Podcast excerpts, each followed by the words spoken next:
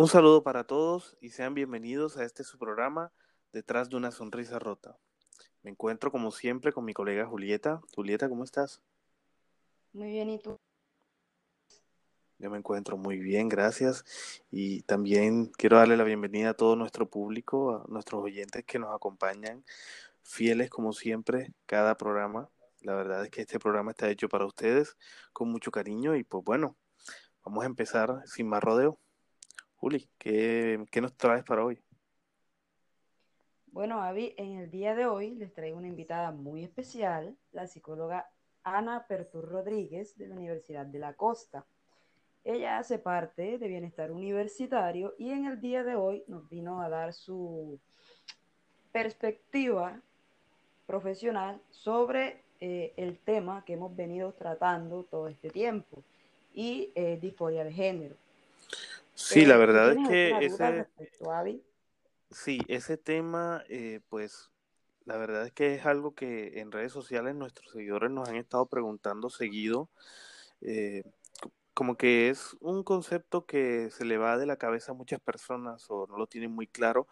Me parece que es bastante acorde al tema que es general, al, al espacio de este, de este programa y pues me interesaría mucho saber un poquito más acerca de esto. Eh, ¿Quieres empezar tú? Toda razón. Eh, sí, por supuesto. Yo tengo, digamos, algunas dudas. Eh, como por ejemplo, señorita Ana, para usted, siendo psicóloga, ¿qué es la disforia de género o cómo se definiría según la psicología? La disforia de género es la sensación de incomodidad o angustia que pueden sentir las personas cuya identidad de género difiere del sexo asignado al nacer o de las características físicas relacionadas con el sexo. Ejemplo, nací con el sexo femenino, pero mi identidad de género es la de un varón. O nací con el sexo masculino, pero mi identidad de género es mujer puede ocurrir que habiendo nacido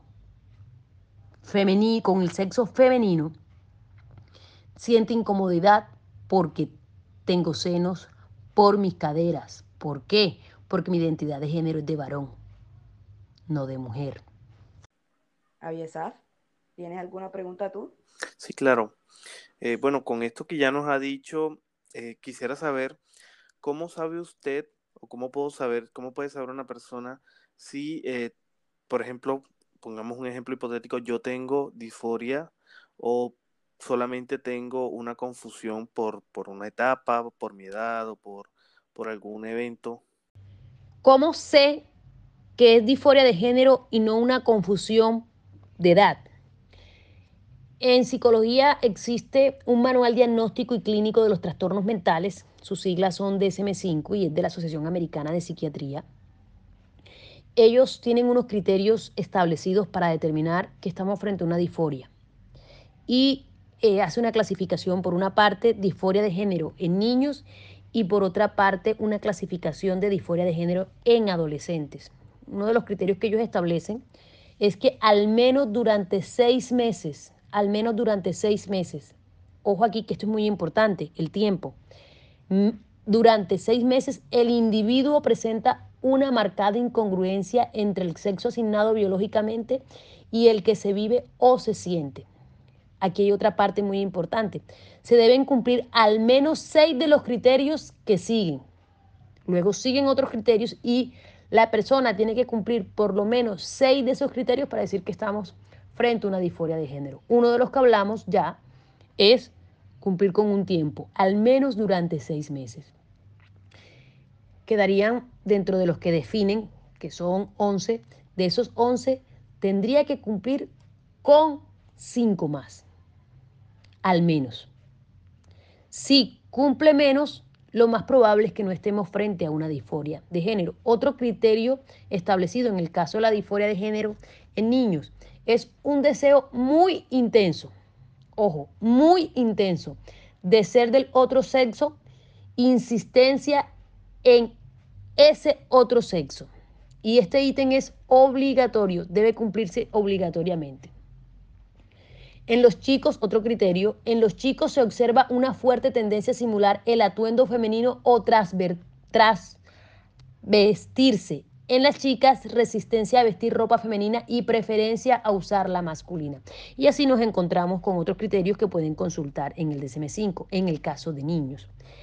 En el caso de adolescentes y adultos, una marcada incongruencia entre el sexo que se siente o expresa y el biológico, de una duración también mínima de seis meses. Y se deben, se deben presentar al menos dos de las siguientes características. Son diez características que se presentan. Entonces, uno como profesional lo que hace es revisar los criterios que establece nuestro manual para poder determinar. Y bueno, se hace toda una evaluación clínica no es simplemente escuché algo que me dijeron, sino que se hace una evaluación para poder determinar que se cumplen estos criterios especificados. Bien, ya que hemos tocado ciertos puntos, me gustaría saber a mí qué aspectos malos a nivel psicológico puede producir. La persona con disforia de género experimenta un gran malestar psicológico al existir una fuerte identificación con el otro sexo, se puede llegar a estados de ansiedad severo, a depresión severa, a irritabilidad, mientras persiste el deseo de vivir con un género diferente. Y una persona que tiene ansiedad termina viéndose afectado su rendimiento en el académico si estudia, en el laboral si trabaja, en el familiar, en el social y en el personal. Si hablamos de una depresión severa, puede estar aún en riesgo su vida. Y la irritabilidad generalmente hace que se deterioren las relaciones familiares, las relaciones personales. Ahora agreguemos también el estigma contra los menores y los, adultos con disforia de género. Persiste hoy y eso agrava aún más lo que la persona puede estar experimentando. No hay un buen trato. Nuestra sociedad lo que hace en muchas ocasiones es estigmatizar, lo que hace es excluir, rechazar.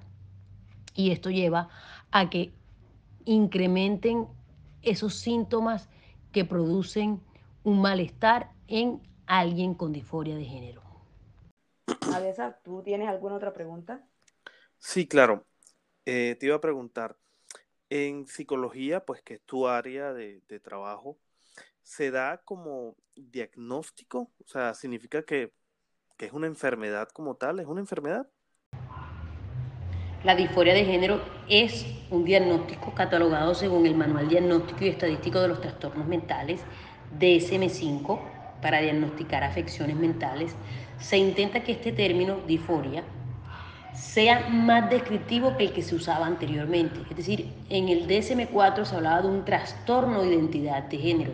En el DSM-5 se cambia y se cambia por el término disforia de género, que se centra más en la incomodidad, porque es una incomodidad como problema más que en la identidad. Se creó un diagnóstico de disforia de género para ayudar a las personas a tener acceso a la atención médica necesaria y a un tratamiento eficaz. Si hay un diagnóstico, el sistema de salud debe responder a poder brindar un servicio para trabajar al respecto. Una parte de eliminar el estigma se consigue eligiendo la palabra adecuada. La sustitución de trastorno con disforia en la etiqueta de diagnóstico no solo es más apropiado y consistente con la terminología familiarizada en sexología clínica, sino que también elimina la connotación de que el paciente está trastornado. En última instancia, los cambios en relación con disforia de género en el DSM5 intenta respetar a las personas identificadas ofreciendo un diagnóstico que es más apropiado para los síntomas y comportamientos que experimentan, sin poner en peligro su acceso a las opciones de tratamiento eficaces. Bueno, ya sabiendo toda esta información, espero les haya servido. También tengo entendido que la universidad intenta incluir un programa para estos casos o la comunidad LGBTIQ. Eh, señorita Ana, ¿nos puede contar un poco más al respecto de este programa? La Universidad de la Costa ve la inclusión como un proceso en el que resalta la diversidad intenta adaptar todos sus procesos para la diversidad que hay en todo el campus universitario. Para ello cuenta con asesorías, para ello cuenta con actividades, en estos momentos pues remotas debido a la situación que estamos viviendo, pero cuando hemos estado de manera presencial en las actividades que se realizan, se incluyen actividades que apuntan a trabajar la diversidad, que apuntan a trabajar el buen trato frente a la diversidad. Más como tal, no hay un programa de inclusión, ni tampoco hay un programa dirigido a la población LGTBI. Sin embargo, tenemos estudiantes identificados en nuestra comunidad que pertenecen a este grupo poblacional y ellos también son parte del campus y su diversidad, hacen parte de nuestra comunidad. Bueno, ya siendo todo por el programa de hoy, esperamos haya sido de mucha ayuda toda esta información. Creo que ya se ha dicho lo más importante por hoy, entonces muchas gracias por sintonizarnos nuevamente. Nos seguiremos oyendo en próximos episodios. Chao, chao.